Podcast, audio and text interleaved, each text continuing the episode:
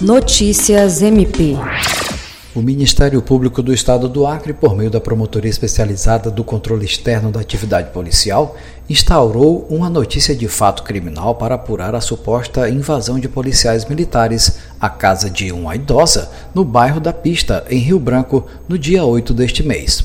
Maria José Pereira foi internada após o episódio e morreu no último dia 13 de fevereiro no pronto-socorro de Rio Branco.